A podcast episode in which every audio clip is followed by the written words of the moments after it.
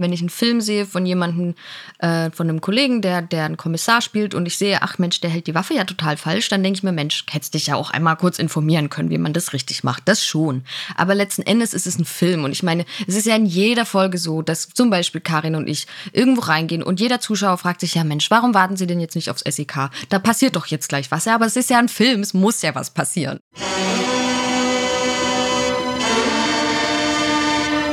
Tatort. Der True Crime Podcast mit Visavi und Philipp Fleiter. Hallo, hallo, hallo. Heute gibt es ausnahmsweise mal keine Triggerwarnung. Heute ist nämlich eine ganz besondere Folge. Wir hatten ja hier schon so ein paar Specials, aber bislang, warum auch immer, haben Philipp und ich das immer allein gemacht. Wir waren noch nie zusammen in einem Special. Noch nie.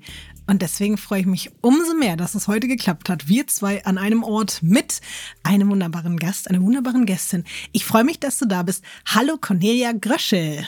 Hallöchen. Hallo, hallo. Hi. Weißt du, was ich im Vorfeld Philipp gar nicht erzählt habe und auch sonst niemandem?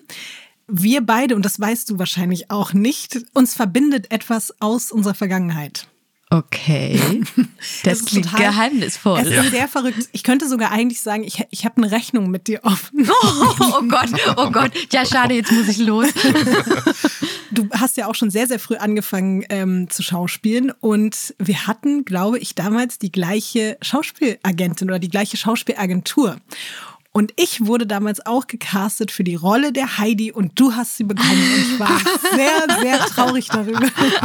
Ich war so traurig einfach. Wirklich, Und das Lustige Herz ist ja, gebrochen. dass ich viel lieber die Clara spielen wollte. Oh Mann. Dafür stand ich dann auch noch im Gespräch, aber letztendlich habe ich gar keine Rolle bekommen und war einfach nur der Trottel, der da umsonst irgendwie zehn Castingrunden Es mitgemacht tut hat. mir leid. Ja.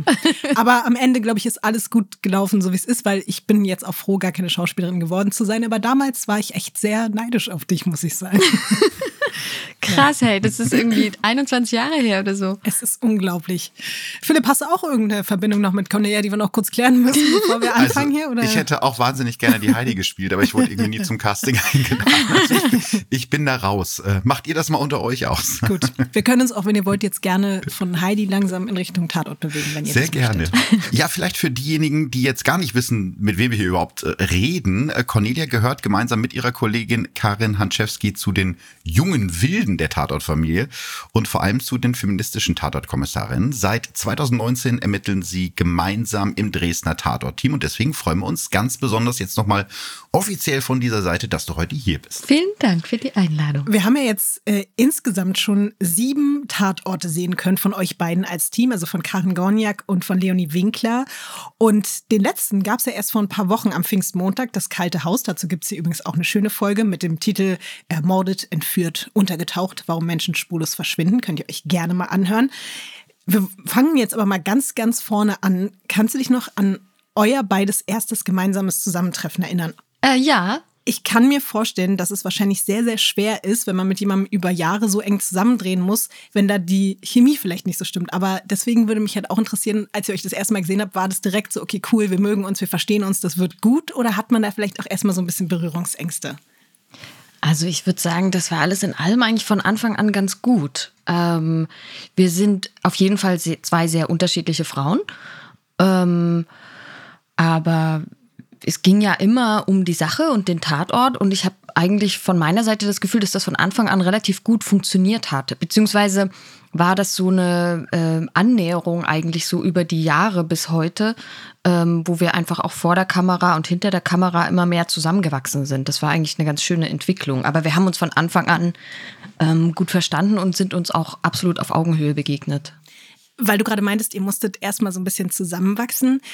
Wie war das dann aber trotzdem beim ersten Dreh? Ist man dann, wenn man halt ein Team spielt, dann trotzdem auch schon direkt ein Team? Habt ihr euch auch schon so gefühlt? Oder war das am Anfang dann noch so ein bisschen so, okay, wir müssen erstmal warm werden und es muss sich alles erstmal einspielen? Ich fand eigentlich, dass unserem, in unserem ersten Fall das Nest hat sich das vor der Kamera eigentlich oder in der Geschichte ganz gut gespiegelt, wie es auch hinter der Kamera war. Ich war halt die Neue und das war, ähm, ich bin sicherlich als Schauspielerin hinter der Kamera mit ein bisschen mehr Selbstbewusstsein aufgetreten als die Leonie Winkler in der Rolle. Aber ähm, es war einfach, es war natürlich auch ein wahnsinnig intensiver Dreh für Karin, das Nest.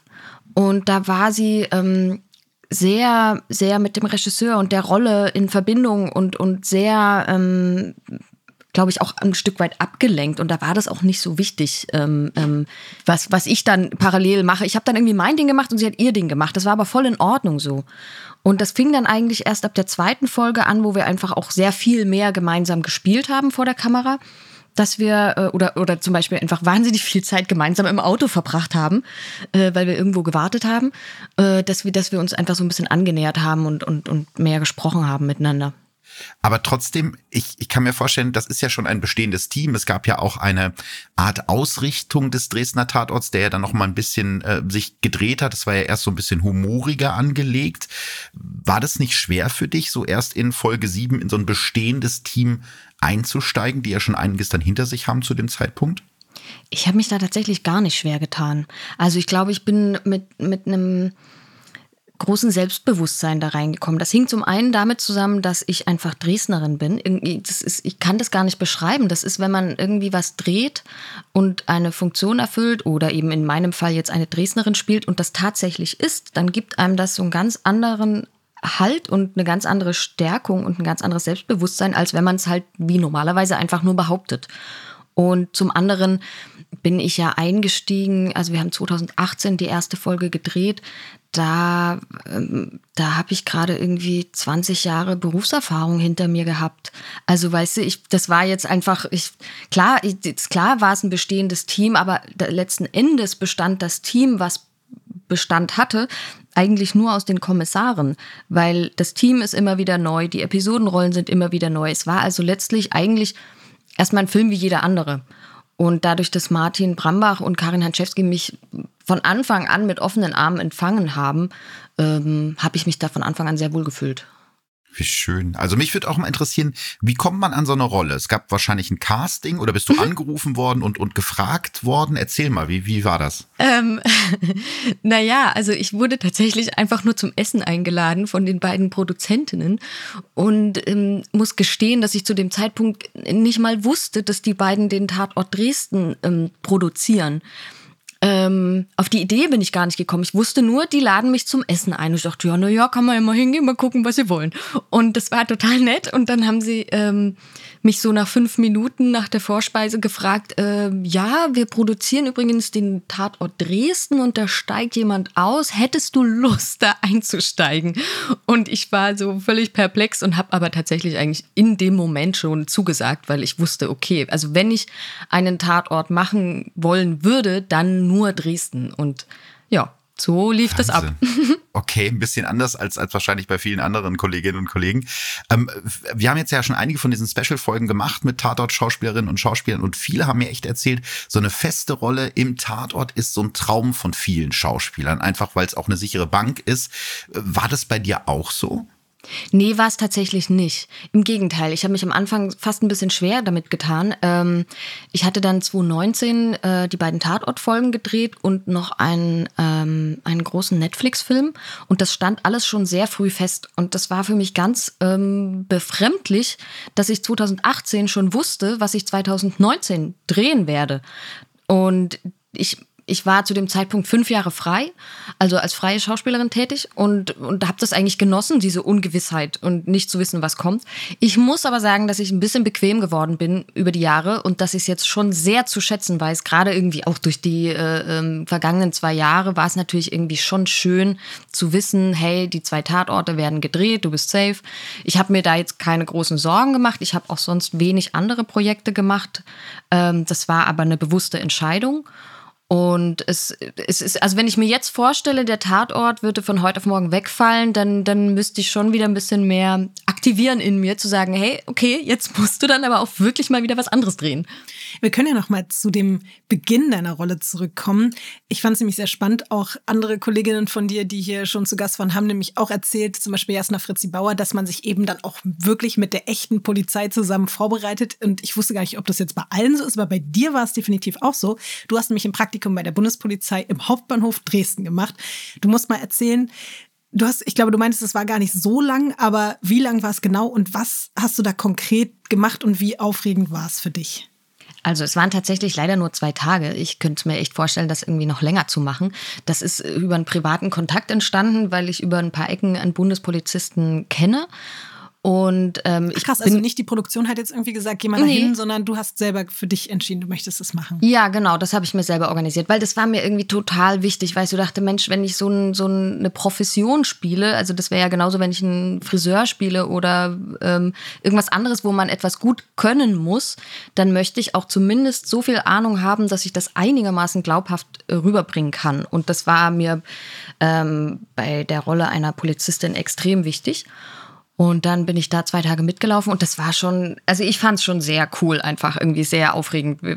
Das sind jetzt keine krassen Dinge vorgefallen, aber einfach mitzubekommen, wie sind die Polizisten miteinander, wie stehen die auch da, was macht das, also ne, diese ganze Körperhaltung, diese Ausstrahlung, die sie haben müssen, einfach irgendwie, um, um ein bisschen Autorität auszustrahlen.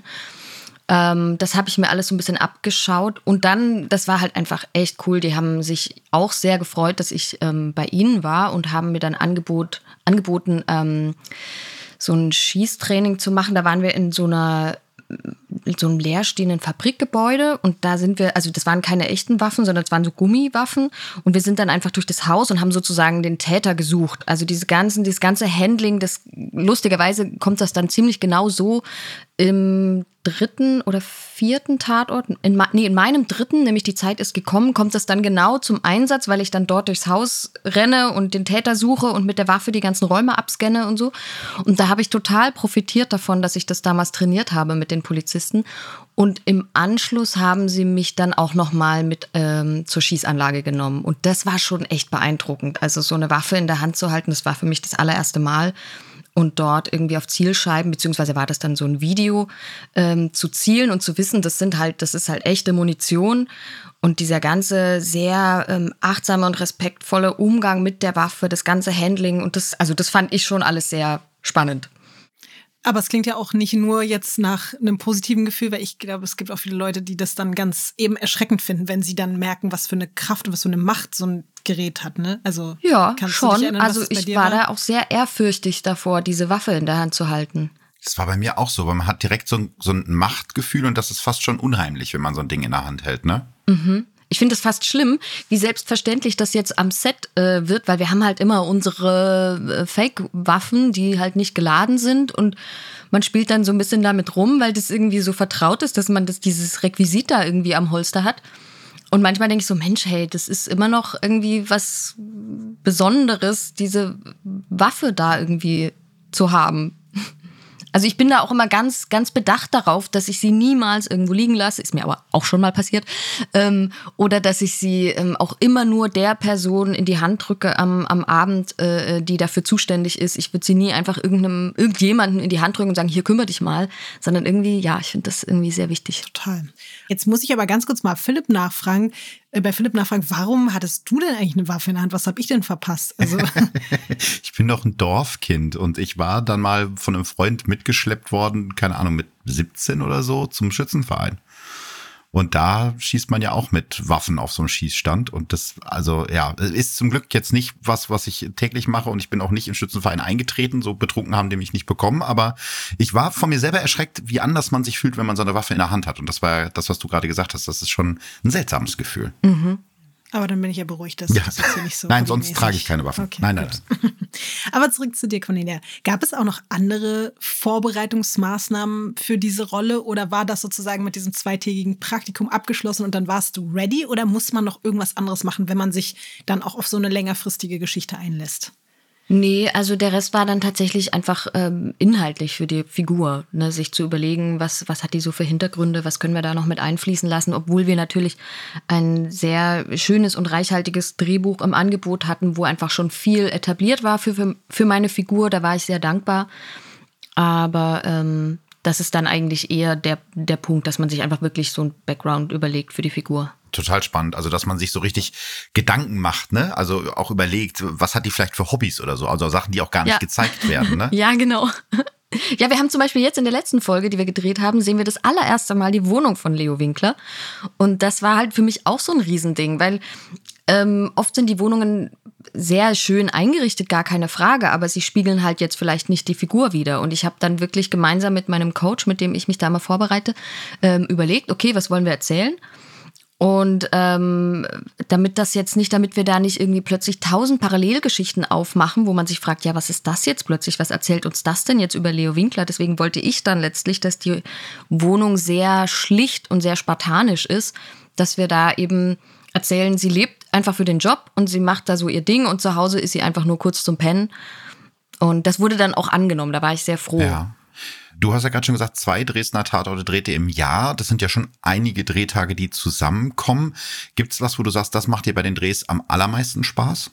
Ja, das sind schon, wenn dann die Szenen tatsächlich, ähm, wo wir einfach ein bisschen spielen dürfen, sag ich jetzt mal. Ne? Diese diese Standardszenen so im Revier, die sind immer sehr anspruchsvoll, weil das oft ein Riesenpensum innerhalb weniger Tage mit sehr viel Text ist. Das ist für uns alle und auch für das ganze Team immer sehr anstrengend oder eigentlich vor allem für uns Schauspieler, weil wir wirklich so ein Ding nach dem anderen rausschmeißen müssen. Aber die wirklichen Spielszenen, wo dann irgendwie emotional auch ein bisschen was passiert oder zwischen Karin und mir ein Konflikt entsteht oder irgendwas, das sind eigentlich die, die am meisten Spaß machen. Also ich habe ja mittlerweile gelernt, ähm, Fernsehen ist vor allem sehr viel Warterei. Ja. Ist das eins von den Dingen, wo du sagst, das, das nervt dich am Drehen? Oder gibt es überhaupt Dinge, wo du sagst, die nerven dich? Nee, also das Warten, das nervt mich nicht. Das muss ich sagen, hm. das habe ich irgendwie ähm, für mich selber gelernt über all die mhm. Jahre. Also nächstes Jahr sind es dann halt einfach 25 Jahre, die ich das schon mache, um das nochmal kurz mit einfließen zu lassen. Ja. Ähm, ähm, und du musst ja immer warten. Das heißt, du musst irgendwann, früher oder später, das lernen, wie du das machst. Und wie du vor allem, oder wie ich, mir ist es ganz wichtig, dass ich mit meiner Energie haushalte. Dass ich also nicht in den Pausen meine ganze Energie rausschleudere und dann für die Szenen nichts mehr übrig habe.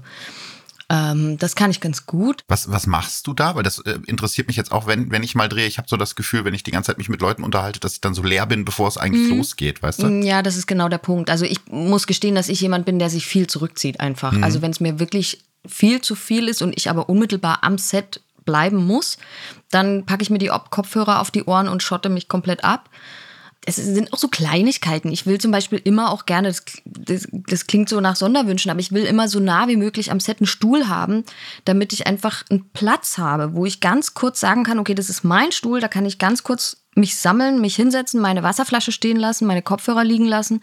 Ähm, das sind so Kleinigkeiten, die mir total wichtig sind. Oder eben in den Pausen, wenn es wirklich ein anstrengender Dreh ist, dann, dann esse ich tatsächlich lieber alleine im Trailer ähm, und ziehe mich kurz zurück, lege mich kurz hin oder irgendwas. Also ich, ich schotte mich halt viel ab. Ich brauche das für mich.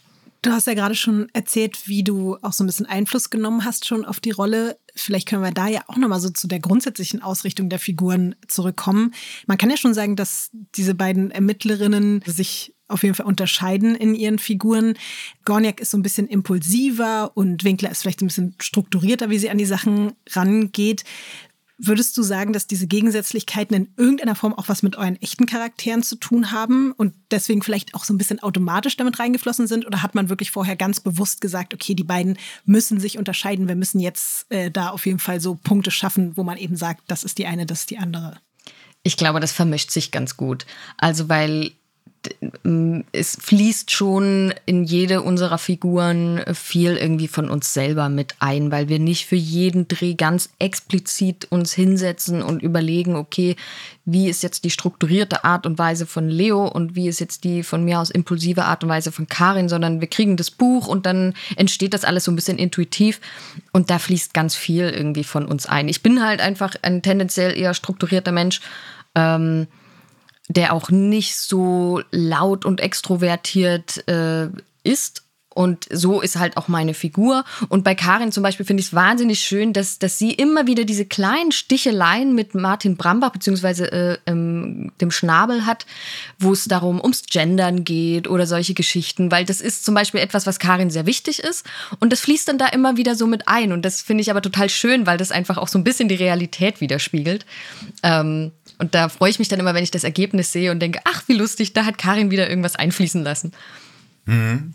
Also, also Kabeleien finde ich ist ein ganz gutes Stichwort, weil ich finde so eine Spezialität äh, eures Teams ist ja so dieser trockene Humor, der wirklich einfach mal so rausbricht. Ne? Also jetzt zum Beispiel in der letzten Folge, oh, die hat doch Geburtstag. Ja, aber nicht hier. Also das ist so, wo man dann schon automatisch mitlachen muss. Aber Humor im Tatort ist auch immer so eine Sache. Ne? Das kann funktionieren, es muss aber nicht funktionieren. Münster zum Beispiel absoluter Zuschauerliebling. Die Kritiker finden den Humor aber meistens gar nicht so gut. Also wie seht ihr das, was Humor angeht im, im Dresdner Team? Ich glaube, das hängt immer so ein bisschen von der Situation ab, weil ich glaube, diesen trockenen Humor und diesen Sarkasmus, den beschreiben wirklich auch viele Polizisten tatsächlich, dass sie wirklich einfach, die sind am ihrem 250. Äh, Tatort, an dem sie ankommen, da, da bist du nicht jedes Mal tief betroffen von dem, was passiert, außer es ist halt vielleicht ein Kind oder ein besonders schlimmer Tatort. Aber ähm, da wird dann eben auch übers Butterbrot vom Morgen gesprochen oder was weiß ich oder über was gehen wir dann eigentlich nachher essen so und das finde ich eigentlich ganz schön, wenn sowas mit einfließen darf und das bekommt aber natürlich als Zuschauer immer so ein bisschen so einen ironischen Unterton, der aber den ich ganz schön finde. Irgendwie passiert es dann halt meistens am Set einfach. Manchmal ist es auch im Drehbuch reingeschrieben, aber manchmal passiert es auch einfach. Ansonsten finde ich es halt immer schön, wenn die Zuschauer sich einfach darauf einlassen können und wollen, dass es ein Film ist, dass wir keine Realität ab, ablichten. Ne? Also ich meine, mir ist es schon sehr wichtig und ich bin selber, muss ich auch zugeben, wenn ich einen Film sehe von jemandem, äh, von einem Kollegen, der, der einen Kommissar spielt und ich sehe, ach Mensch, der hält die Waffe ja total falsch, dann denke ich mir, Mensch, hättest dich ja auch einmal kurz informieren können, wie man das richtig macht. Das schon.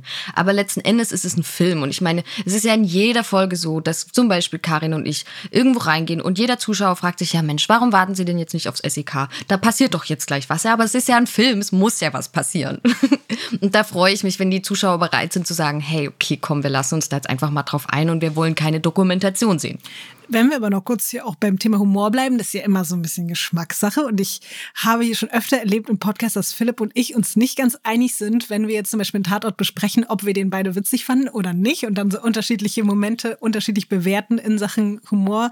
Wie ist es bei dir und Karen? Seid ihr da so ein bisschen mehr auf einer Wellenlänge, dass wenn ihr jetzt ein Drehbuch lest und da humorvolle Momente eingebaut sind, dass ihr das dann auch wirklich beide lustig findet? Oder gibt es so Momente, wo man sagt, okay, nee, sorry, ich finde es wirklich gerade, also bei mir zieht der Gag irgendwie gar nicht so. Gute Frage. Kann ich dir gar nicht so explizit beantworten. Aber es ist schon so, dass wir uns an unterschiedlichen Dingen aufreiben. Das schon. Also ich mag das auch sehr, die Konstellation. Ich bin. Ähm, also wir legen ganz unterschiedliche, ganz unterschiedlich den Fokus auf ganz unterschiedliche Dinge. Also zum Beispiel ist Martin Brambach, wie ich finde, in den Drehbuchbesprechungen immer jemanden, der einen wahnsinnig guten Blick für den Kriminalfall hat und für das große Ganze und da eben noch irgendwie Sachen einfließen lässt, die den Fall noch spannender machen.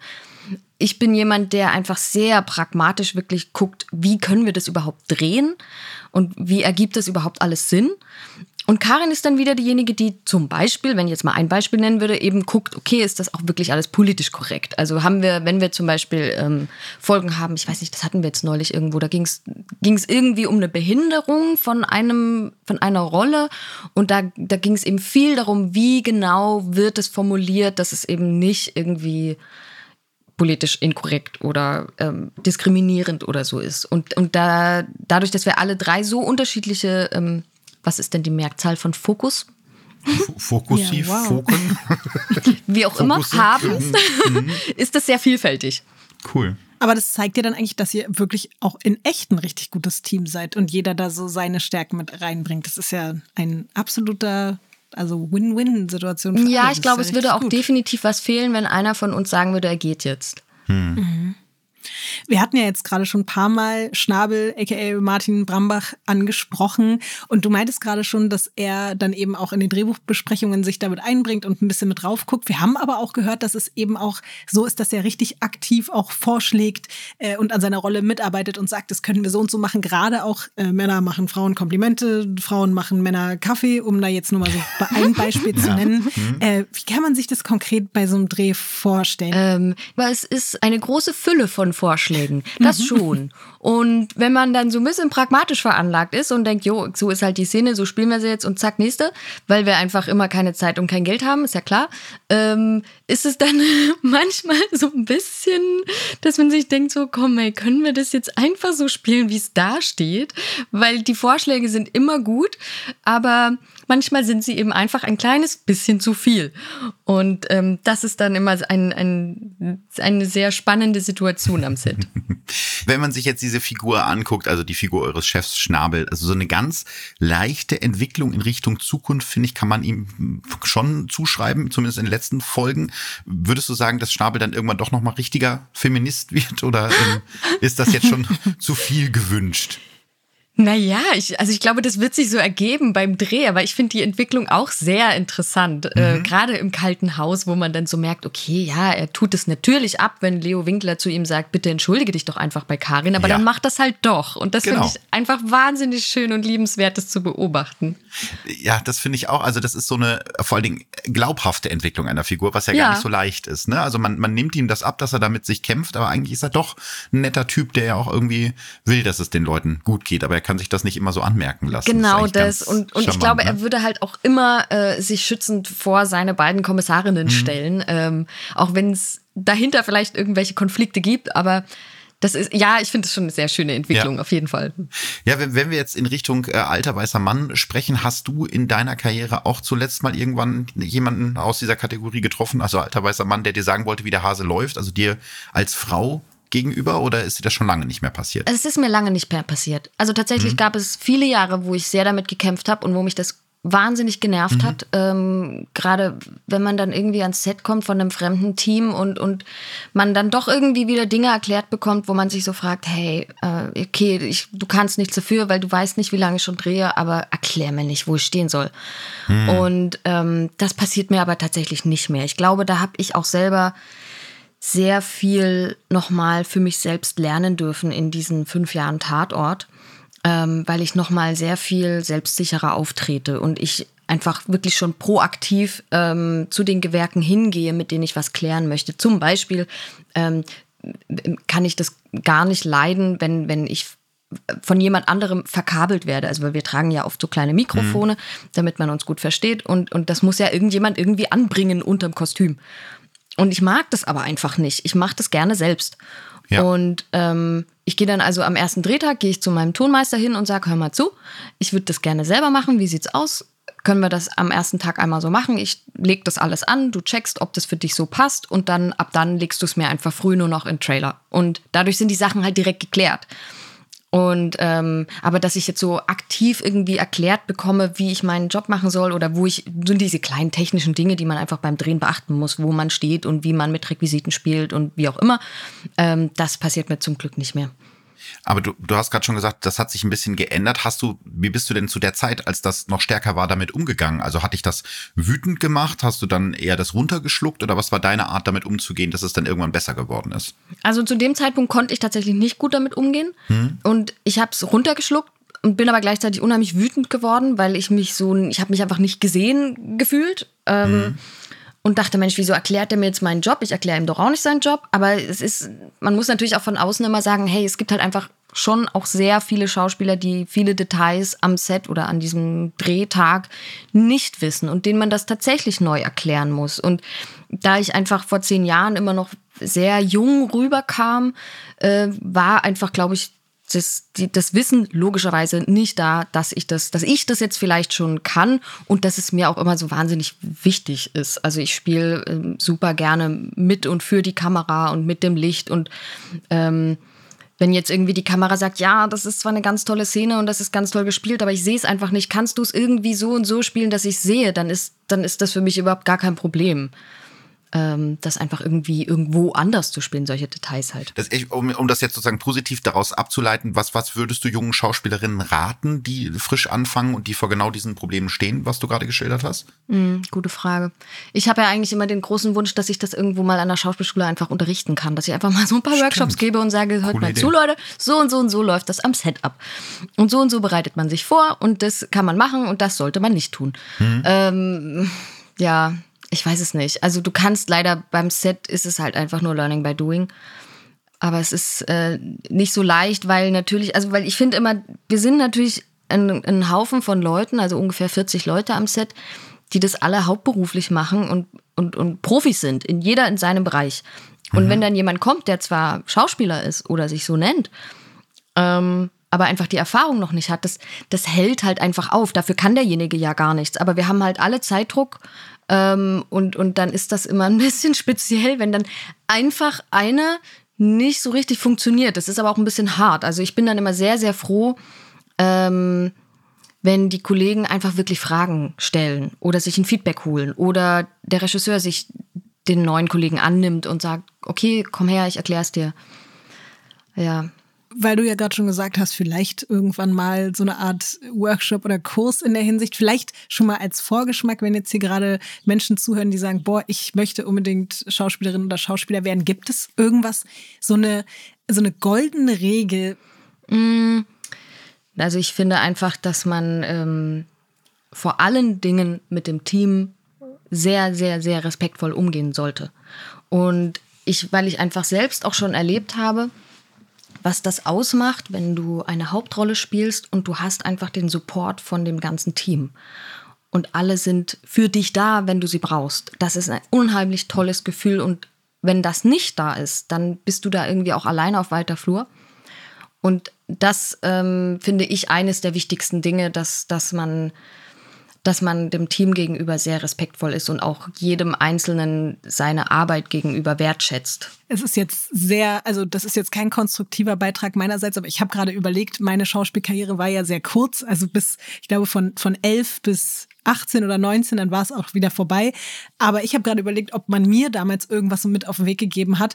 Und ich kann mich nur an so Sätze erinnern, die ich so mit 14 gehört habe oder so, wenn ich irgendwas gegessen habe am Set, also irgendwelche Chips, die eigentlich Requisite waren, dann habe ich immer gehört, wer Requisiten isst, der hat auch Sex mit Komparsen. Ja, genau. Solche Den Sachen Spruch gibt es immer noch. Ja? Okay. okay, das ist gut ja. zu wissen, Leute. Wir spekulieren ja immer noch auf eine Gastrolle im Tatort. Deswegen keine Requisiten essen und kein Sex mit Komparsen. Nasen äh, ja. haben, das merke ich mir. Das ja, das stimmt aber tatsächlich. Solche Sachen, also das sind so Kleinigkeiten. Ne? Also Requisiten isst man normalerweise nicht oder auch ähm, du isst auch normalerweise einfach nicht im Kostüm. Mhm. Ähm, damit du einfach da den Garderobieren nicht zusätzlich Arbeit machst, solche Kleinigkeiten, das schon. Mhm wir hören ja bei dir immer wieder raus, deine Schauspielkarriere ist wesentlich länger schon am Start als meine und auch viel, äh, ja, viel erfolgreicher zum Glück. Es gibt ja eine unfassbare Liste an Filmen und Serien, bei denen du mitgespielt hast. Heidi haben wir auch schon geklärt.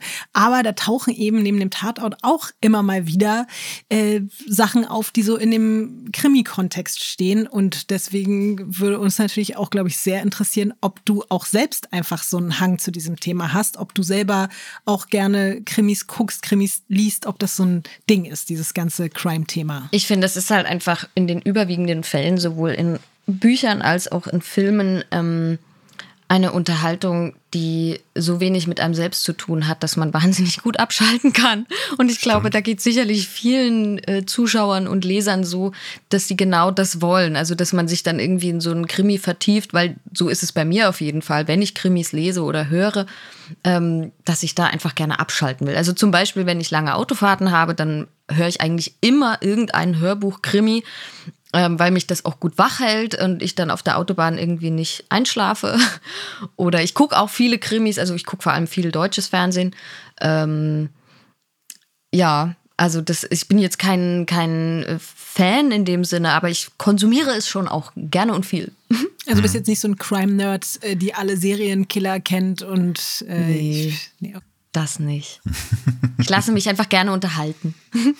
Ja, True Crime Podcasts sollen auch sehr gut sein, habe ich gehört. Habe ich auch schon gehört. Da gibt es doch so einen. Du bist natürlich auch in ganz vielen anderen Genres unterwegs. Man findet in deiner Filmografie natürlich Dramen, Comedy, Satire, alles Mögliche. Gibt es aber irgendein Genre, wo du sagst, das habe ich noch nicht gemacht und das würde ich gerne vielleicht auch einfach als Herausforderung annehmen und mich irgendwie in einer Rolle oder in einem, in einem Film mal sehen, was eben noch bislang gar nicht stattgefunden hat? Mm, also ich würde wahnsinnig gerne mehr Komödien spielen dürfen. Immer wenn ich diese deutschen Großproduktionen äh, ähm, sehe mit irgendwelchen komödiantischen Einlagen, denke ich so, ah Mensch, warum bin ich denn da jetzt schon wieder nicht dabei? Aber äh, ich glaube, da sieht man mich halt einfach nicht so direkt. Und als wir damals Lerchenberg fürs ZDF gedreht haben, das war einfach wirklich mein Glück, dass unser Regisseur mich da ganz klar gesehen hat und, und, und gegen den Strich besetzt hat. Ähm, aber da hätte ich wahnsinnige Lust drauf, einfach mehr Komödie, weil das ist so schön technisch und präzise und rhythmisch, wie man da arbeiten muss. Und das gefällt mir sehr gut. Ich bin jetzt keine Ulknudel, überhaupt nicht. Aber ich arbeite einfach gerne so, ne, es ist ja viel eine Timing-Frage. Humor ist ja ganz oft Timing. Und ich glaube, das, das könnte ich, glaube ich, ganz gut und hätte auf jeden Fall große Lust drauf. Ähm, was mich noch interessieren würde, du ähm, bist gebürtige Dresdnerin, dich hat es dann aber irgendwann nach Karlsruhe verschlagen. Das ist ja auch irgendwie eine seltsame Reise. Also wie kommt man nach Karlsruhe? Ähm, das war ganz, ganz klassisch eigentlich. Ne? Ich habe ja in, also habe in Dresden bin ich aufgewachsen, dann habe da Abi gemacht, dann habe ich in Leipzig mein Schauspielstudium angefangen und dann habe ich nach dem Studium ein Angebot bekommen, in Karlsruhe am Badischen Staatstheater ins äh, Festengagement zu gehen. Und das habe ich dann gemacht.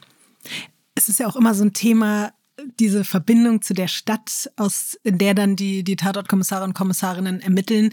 Und bei dir weiß man eben deine Vergangenheit natürlich, also du, Dresden ist ja an sich deine Stadt, aber hatte das einen großen Einfluss darauf, dass du am Ende auch diese Rolle bekommen hast, als du dann dieses Essen da hattest mit den äh, betreffenden Produzentinnen, haben die die dann später gesagt, dass das eben vielleicht ohne deinen Dresden-Bezug jetzt gar nicht passiert wäre? Das finde ich dann nämlich immer so interessant. Wie, wie groß ist der Einfluss? Mm, ich glaube, dass das von den Produzentinnen her gar nicht unbedingt das Hauptkriterium war. Ich kann mir aber vorstellen, dass es das Hauptkriterium vom Sender war weil wir das schon immer wieder mal erleben, dass wenn wir Rollen neu besetzen in unserem Tatort, dass es dann heißt, wir möchten aber gerne, dass es jemand ist, der aus der Region kommt. Und wie ist es dann, wenn man eben also Tatort wissen, wie viele Millionen Menschen das gucken und was das auch einfach für einen Wert so hat in der, in der deutschen Medienlandschaft, wenn man dann die Tatortkommissarin aus Dresden ist, wenn du nach Dresden zurückkommst und wenn du da irgendwie durch die Gegend läufst, bist du dann da, bist du dann da so als Nationalheldin gefällt oder wie, wie reagieren die Menschen ähm, auf dich? Ja, natürlich, immer. Sie äh, in der offenen nein. Limousine durch die Stadt und ja, winkend. Ja, mein Privatchauffeur ist immer zu, steht immer zur Verfügung, kostenfrei, ist ja klar. Nein, überhaupt nicht. Das ist ganz Gar interessant. Nicht. Also Karin sagt, sie kann, äh, also und Martin sowieso, äh, sie kann irgendwie kaum durch Dresden gehen, ohne dass sie angesprochen wird. Und bei mir ist das aber seltsamerweise überhaupt nicht der Fall. Ich weiß nicht, ob ich einfach so eine, so eine ablehnende Ausstrahlung habe oder einfach komplett anders aussehe oder mich immer so sehr zurückziehe oder einfach mich nicht in den Kreisen bewege, wo man mich erkennen könnte. Aber ich werde fast gar nicht angesprochen. Ähm, es gibt schon häufiger mal dann den Moment, dass die Leute sagen, ja, du kommst mir eh so bekannt vor. Also sowas in der Richtung, dass sie dann denken, sie kennen mich irgendwie von früher. Aber ähm, ich habe jetzt ich werde niemals irgendwie belagert oder so. Also ich war neulich in Dresden mal in der Staatsoperette. Da kommen dann schon mal so zwei zaghafte äh, Zuschauer und fragen, ob ich ihnen ihre Eintrittskarte äh, irgendwie ein Autogramm äh, draufsetzen kann. Das schon. Aber im Normalfall kann ich mich hier sehr schön anonym bewegen, wenn ich in Dresden bin. War denn wenigstens vielleicht so ein bisschen die Reaktion von Familie und Freunden und alten Wegbegleitern, BegleiterInnen aus Dresden ein bisschen euphorischer? Waren die wenigstens so, oh wow, hier krass, Tatort Dresden, wow? Oder? Das kann ich, also ich kriege das nicht so ähm, vermittelt, sage ich mal. Ich kann, ich kann mir schon vorstellen, dass der eine oder andere denkt so, hm, ja, da läuft jetzt der Tatort und ich kenne übrigens die Kommissarin. Das sind so die kleinen Anekdoten, die dann einem manchmal erzählt werden. Aber, oder ne, meine, meine Geschwister oder, oder meine äh, Mutter oder so, die wird dann schon ab und zu mal drauf angesprochen, ja, deine Tochter, das ist doch hier deine Schwester, wie auch immer. Hm. Ähm, aber ich, ich, ich bin, glaube ich, selber einfach so, ich habe, wenn ich nicht drehe, einfach so gar nichts mit Schauspiel und meiner Branche zu tun. Ich glaube, ich bin halt einfach ein ganz normaler Mensch, wenn ich nicht drehe. Und deswegen spielt es halt auch im Normalfall gar keine Rolle. Und ich bin auch ganz befremdet, wenn es eine Rolle spielt. Also wenn ich irgendwo in eine Gruppe komme und es ist klar, ja, das ist die Tatortkommissarin und alle legen diesen halb bewundernden Tonfall auf, mhm. dann bin ich so irritiert, dass ich meistens gar nichts mehr sage. Jetzt hast du mir den, den roten Teppich ausgerollt für die nächste Frage, denn ich habe gelesen, dass du deine Freizeit ganz unschauspielerisch mit Spring- und des Dressurreiten verbringst. Ähm ja, das ist nicht ganz korrekt. Okay. Diese Formulierung ist immer noch auf meiner Agenturseite, aber es ist tatsächlich weder Dressur noch Springreiten, aber es, es sind Pferde. Also ich bin okay. äh, eigentlich im Normalfall früh und abends im Stall und kümmere mich um meine Pferde, aber ich habe keinerlei Turnierambitionen oder äh, äh, pflege da irgendwie ganz gezieltes Training oder so. Ich habe da ähm, einen etwas anderen Ansatz. Mir geht es viel wirklich um, um die Beziehung zu den Pferden mhm. und äh, um die Pferdepsychologie, dass denen das nicht nur physisch, sondern auch psychisch gut geht. Und ähm, deswegen fällt das intensive Springtraining oft hinten runter. ja, aber mich würde jetzt da in, in dem Zuge interessieren, werden wir vielleicht mal Winkler auf einem Polizeipferd sehen? Das wäre auch mal was Ungewöhnliches. Also hättest du da Lust drauf, das, das Hobby sozusagen mit in die Arbeit zu bringen? Äh, jein, muss ich sagen. Ich glaube eher nicht, weil okay. ich inzwischen mich zu viel mit Pferdepsychologie beschäftigt habe, um zu sehen, was das mit einem Pferd macht, wenn mhm. es da irgendwie zwölf Stunden am Set rumstehen muss und dann gezwungen wird, irgendwie 20 Mal denselben Weg entlang zu galoppieren. Und ich glaube, das würde ich für mich nicht mehr wollen. Und wenn die Produktion mhm. das jetzt anbieten würde und sagen würde, hey, wir haben uns überlegt, würde ich es, glaube ich, sogar ablehnen ähm, weil ich es nicht mehr wollen würde für die mhm. Pferde. Jetzt nochmal, äh, um zurück den Bogen zu schlagen zum, zum Tatort. Das Kalte Haus war ja die letzte Folge, hat, äh, ich glaube, mehr als acht Millionen Zuschauer gehabt. Ähm, wie viel kriegst du mit vom Feedback der Zuschauerinnen und Zuschauer? Oder ist dir das überhaupt wichtig, dieses Feedback, was da draußen ja irgendwie unterwegs ist? Ja, das ist mir schon wichtig, aber ich bekomme nicht so viel mit tatsächlich. Ich weiß nicht, ob es anders wäre, wenn ich jetzt zum Beispiel in Berlin wohnen würde, wo man sich vielleicht dann irgendwie noch mal mehr darüber austauscht. Ähm, ich lese natürlich schon viele der Kommentare, die dann irgendwie auf Facebook oder Instagram unter den Fotos, unter den Posts stehen und ähm, freue mich natürlich immer sehr, wenn es den Leuten gefallen hat. Allerdings gibt es einfach auch mindestens genauso viele Menschen, die dann sagen, es war totaler Bullshit und das wollen wir nicht sehen, das ist doch aller, totaler Quatsch. Ähm, ja, und am Anfang hat mich das sehr stark beschäftigt und auch hm. getroffen, wenn jetzt irgendwie ein Tatort nicht gut ankam.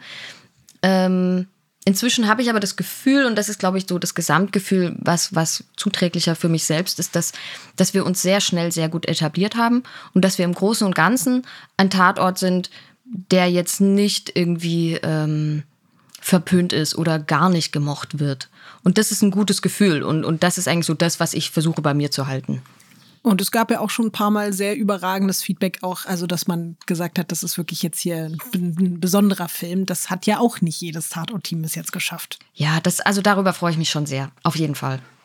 Guckst du denn dann eigentlich selber sonntags Tatort und sitzt da und schaust dir auch die anderen Teams an und hast da Spaß? Oder machst du das, wenn dann eher so aus Recherchezwecken quasi, was geht bei den anderen? Also, wenn unserer läuft, dann gucke ich eigentlich wirklich auch immer original, wenn er im Fernsehen läuft. Und die anderen Tatorte gucke ich schon viel, aber meistens dann nicht Sonntagabend, sondern irgendwann, wenn es halt mal passt, in der Mediathek. Ähm, weil mich das schon immer wieder sehr interessiert, was die anderen Teams machen, wie sie spielen, was sie für Geschichten erzählen, auf jeden Fall. Wir streiten uns ja auch ständig. Philipp ist in einer anderen Stadt unterwegs als ich. Hast du da auch so ein favorisiertes Team vielleicht noch, für das du dann auch so brennst? Äh, ja, mehrere tatsächlich, die ich gerne angucke. Also ich gucke wahnsinnig gerne den Frankentatort an, mhm. ähm, weil ich den Fabian Hinrich so gerne mag und bei ihm so wahnsinnig toll äh, ähm, sehen kann, wie er spielt. Und, und ich überlege mir dann immer, okay, was stand denn tatsächlich im Drehbuch und was hat er wirklich draus gemacht? Also allein auch die Texte, der kann Texte so, so klug und differenziert sprechen, dass du nicht mehr einfach platt das hörst, was im Drehbuch stand, sondern der, der, der füllt es immer mit ganz viel Tiefe noch auf. Und das ähm, macht mir unheimliche Freude, ihm zuzuschauen. Dann mag ich ähm, auch den Freiburg, also den Schwarzwälder ähm, mhm. Tatort sehr gerne mit dem Hans-Jochen Wagner. Und ähm, ich gucke natürlich auch immer sehr gerne die, die Saarbrückner ähm, Vierergang an, weil ja. da auch äh, die Ines äh, Marie Westernströer ist eine Kommilitonin von mir, die dort Tatortkommissarin ist. Und ähm, dann habe ich immer sehr gerne den Polizeiruf Rostock angeschaut. Jetzt muss man mal gucken, wenn jetzt Charlie Hübner nicht mehr dabei ist, ob ich ihn mir weiterhin gerne angucke. Aber ich denke schon. Ungewöhnliche Tatortwahl, kann ich dir schon mal direkt sagen. Also diese Lieblingsteams habe ich noch nicht oft gehört. Ja, ich weiß. Ähm, die kennt auch oft niemand. Ja, ja, stimmt. Also die meisten nehmen halt eher so die, die Altstars, ne? Also München und Köln ist immer sehr gerne genommen. Mhm. Ähm, vielleicht können wir es ja jetzt verraten. Also äh, ich bin ein riesengroßer Dortmund-Fan. Mhm. Und äh, Lotti, du bist Team Berlin, ne? Ja, ich war halt auch lange ja. Team Berlin, deswegen müssen wir jetzt auch mal gucken, wie sich das jetzt weiterentwickelt. Da haben sich ja auch Dinge verändert. Also. Stimmt. Ja, Berlin habe ich tatsächlich auch sehr gerne angeguckt. Auch da bin ich jetzt auch einfach gespannt, wie es jetzt weitergeht. Mhm. Und Dortmund, ähm, das hat tatsächlich für mich das waren mir jetzt zu viele Wechsel, jetzt bin ich da nicht mehr ganz so angefixt. Ich mochte das am Anfang sehr viel lieber und ich bin ein großer Fan von Anna Schutt. Und dass sie jetzt nicht mehr dabei ist, das finde ich sehr, sehr traurig. Du reißt jetzt gerade wieder Wunden auf, ne? Also Lotti und ich, wir waren wirklich Ja. vom Boden zerstört. Also war Philipp so eine muss ganz jedes Mal weinen, wenn es Ja, um das Thema geht. Ganz, Also- ganz mieser Abgang. Ähm, jetzt, wenn wir schon bei den ganzen Teams sind, gibt es so eine Stadt, wo du gerne mal gastauftrittmäßig äh, ermitteln würdest, vielleicht? Ja, ich würde wahnsinnig gerne mal irgendwie so eine Kombi-Tatort-Folge drehen, äh, eben tatsächlich zwischen Saarbrücken und Dresden. Das fände ich super. Oh ja. Weil die zwei Jungs und wir zwei Mädels und irgendwie dann wir dort und die bei uns oder irgend sowas, das fände ich cool. Da sind wir auch, Lotti und ich, voll dabei. Ne? Wir sind ja auch so, so ein bisschen Saarbrücken-Fans. Voll, wir haben ja auch gerade, oder ich habe ja hier gerade erst den Daniel Stresser zu Gast gehabt im Mhm. Special. Nee, das kann ich mir gut vorstellen. Das, das klingt nach einem tollen Plan. Oder? Wir und müssen wir, das eigentlich, wir müssen das echt mal organisieren. Ja. Wir müssen mal die Produktionsfirmen und die Sender anschreiben und sagen, hört mal zu, lasst doch mal eine, eine Doppelfolge machen. aber kannst du dann auch bitte Philipp und mir in dieser Doppelfolge einen kleinen Cameo-Auftritt verschaffen? Wir wollen uns ja auch immer reinsneaken in irgendeinen Tatort und bislang. Na klar, ihr müsst halt einfach mal zum Set kommen. Ja, wir, wir, laufen, wir laufen einfach nur hinten einmal so durch. Das würde Ja. uns schon reichen. Das Dann super. bin ich auch nicht mehr sauer wegen der Heidi-Sache. ne? Das nennt man, glaube ich, emotionale Erpressung. Und wir werden auch keine äh, Requisiten essen, das verspreche ich an der Stelle schon mal.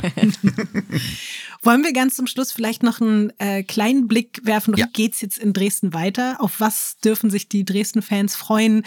Äh, kann man vielleicht sagen, wird eine von euch beiden irgendwann Nachfolgerin von Schnabel? Wird äh, Karins Sohn wieder auftauchen? Gibt's irgendwelche, gibt's irgendwelche Infos, die wir, die wir hier kriegen, aus dir rauskriegen können? Nicht so wirklich, weil es keine so übermäßig großen Entwicklungen gibt. Aber ich kann auf jeden Fall schon mal sagen, dass die Folge im Herbst ähm, sehr, sehr spannend wird und mit sehr vielen Fragezeichen enden wird. Ähm, weil einer aus dem Team verletzt werden wird. Und Oh, nicht natürlich die große Frage bleiben Das wird. vertrage ich nicht. Oh Gott. Emotional Ja. ist das zu viel für mich. Ja, okay. Aber das, also das wird auf jeden Fall sehr, sehr spannend. Okay. Wow. Dann äh, vielen, vielen Dank, äh, dass du da warst. Vielen Dank für diesen kleinen äh, Ausblick auf das, was kommt. Danke für deine Zeit und wir haben sehr viel Spaß mit dir gehabt. Und ja, liebe Grüße natürlich aber trotzdem auch an deine Kollegin, an Karin. Ja, danke schön. Vielen Dank, dass ich bei euch sein durfte. Dankeschön, Cornelia.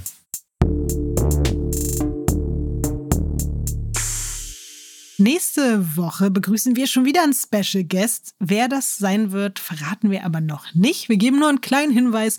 Er wohnt zwar in Berlin und er hat was mit dem Berliner Bären zu tun, aber er, er ermittelt in einer Stadt am anderen Ende des Landes. Mehr gibt es jetzt noch nicht als Ich Info. bin selber ganz gespannt. Gut. Ich freue mich. Ciao. Ciao.